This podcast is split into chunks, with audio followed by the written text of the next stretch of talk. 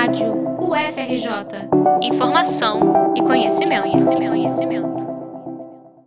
O painel intergovernamental sobre alterações climáticas, IPCC, publicado no dia 20 de março, revelou que aproximadamente 3,6 bilhões de pessoas vivem em contexto altamente vulneráveis às mudanças climáticas. Nas causas e nas consequências, é possível afirmar que a crise climática é um problema social. Embora o assunto seja há anos negligenciado, especialistas têm defendido que o debate seja associado à política e à luta pela justiça global. A falta de políticas públicas nas áreas periféricas do Rio de Janeiro, principalmente no entorno da Baía de Guanabara, afeta a saúde da população ao mesmo tempo que degrada o corpo hídrico, que banha 17 municípios. Segundo os dados do Diagnóstico de Água e Esgoto do Sistema Nacional de Informação sobre Saneamento, cerca de um milhão de pessoas que vivem no entorno da Bahia não têm acesso à água encanada e tratada.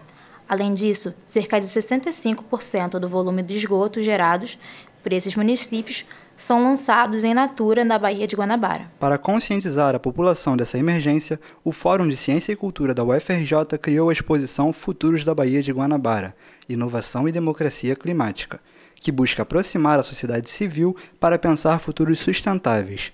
A mostra também traça caminhos para tirar esse problema da esfera ambiental e expandir para o âmbito social, econômico e político. Denise Freire, professora do Instituto de Química e pró-reitora de pós-graduação e pesquisa da UFRJ, define democracia climática e diz por que se deve lutar por ela. Primeiro, a gente chama atenção para o público em geral, isso é importante, né? Divulgação dos nossos problemas. Segundo, essa mesa falando maravilhosa sobre não só o problema da poluição hídrica, do lixo, da poluição sólida, mas também do problema do entorno, que isso é causado por problema social. Né? Muito do que a gente tem associado ao clima é causado por problemas sociais. Então a gente tem que pensar nisso como um todo. E eu acho que é importante essa reflexão. A democracia climática que se fala ali é importante porque ela reflete não é só a poluição hídrica e a poluição sólida e a poluição de você vê a extinção de espécies, diminuição de espécies na Baía de Guanabara. É sim uma, uma, uma, digamos assim, uma falta de democracia que você vê que afeta principalmente os países que não têm condição de se defender contra a alteração climática. Né? E nesse caso, não só os países, como as populações mais vulneráveis. O relatório do IPCC alertou que a temperatura do planeta aumentou 1,1 graus Celsius em relação aos níveis pré-industriais.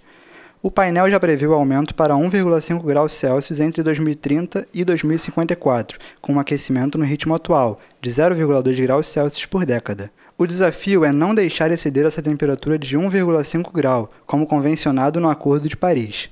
Caso contrário, os impactos vão ser irreversíveis, intensificando a perda de ecossistemas, o aumento dos níveis dos oceanos, enchentes, ondas de calor, secas e insegurança alimentar. Só remediar não é suficiente, é necessário promover a educação ambiental e investir no desenvolvimento econômico voltado para a reversão desses efeitos. Mas em meio à vulnerabilidade econômica, qual espaço o grupo mais atingido tem para o letramento dessa questão? Segundo Denise Freire, a chave é a conscientização e a participação da universidade, com o objetivo de transformação social do entorno da Bahia. Denise Freire destaca que o futuro sustentável caminha com a democracia. Então, assim, o problema educacional e o problema da distribuição de renda, igualdade social, passa por isso. Você tem que ter isso também, senão você não vai ter. Você tem que ter as duas ações, mas a ação básica é você conseguir com uma população consciente ou uma população educada, você provavelmente né, terá outro futuro. Não só da Baía de Guarabara, né, mas outro futuro para o mundo.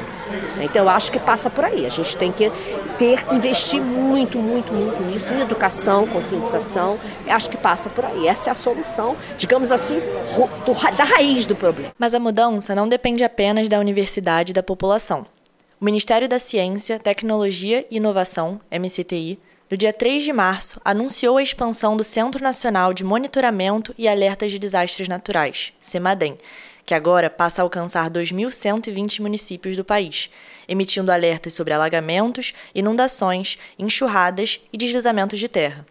Luiz Fernandes, secretário executivo da MCTI, fala sobre essa medida e do uso de métodos científicos para prever eventos extremos.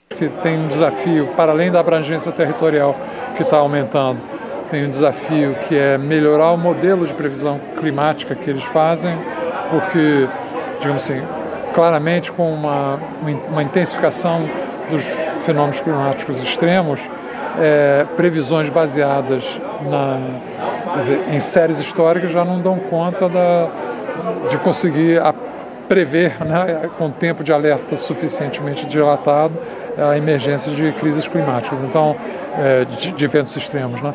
Outro projeto anunciado pelo Ministério foi a criação do Centro de Síntese em Mudanças Ambientais e Climáticas, com investimento de 10 milhões de reais do governo.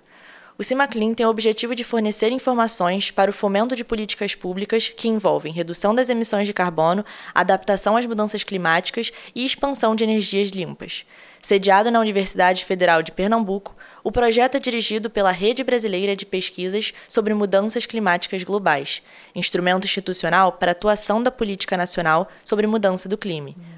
Sediado na Universidade Federal de Pernambuco, o projeto é dirigido pela Rede Brasileira de Pesquisas sobre Mudanças Climáticas Globais, instrumento institucional para atuação da Política Nacional sobre Mudança do Clima, PNMC.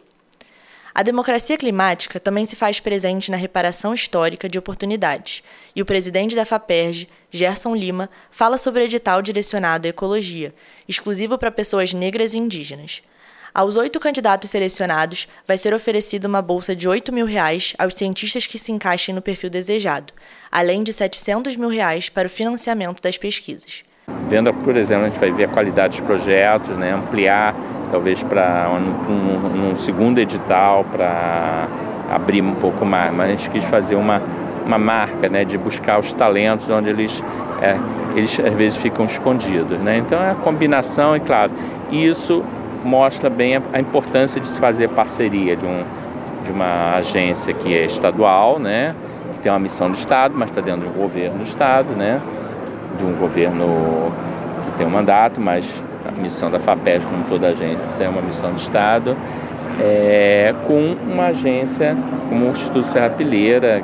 Vamos seguir nesse caminho de parcerias e, e tentar resolver a questão do clima é claro que a gente não vai resolver sozinho, né? mas é a ciência como um todo. As inscrições vão até o dia 24 de abril no site do Instituto Serra Pilheira. Reportagem de Gabriele Oliveira, Davi Maia e Júlia Canato para a Rádio FRJ.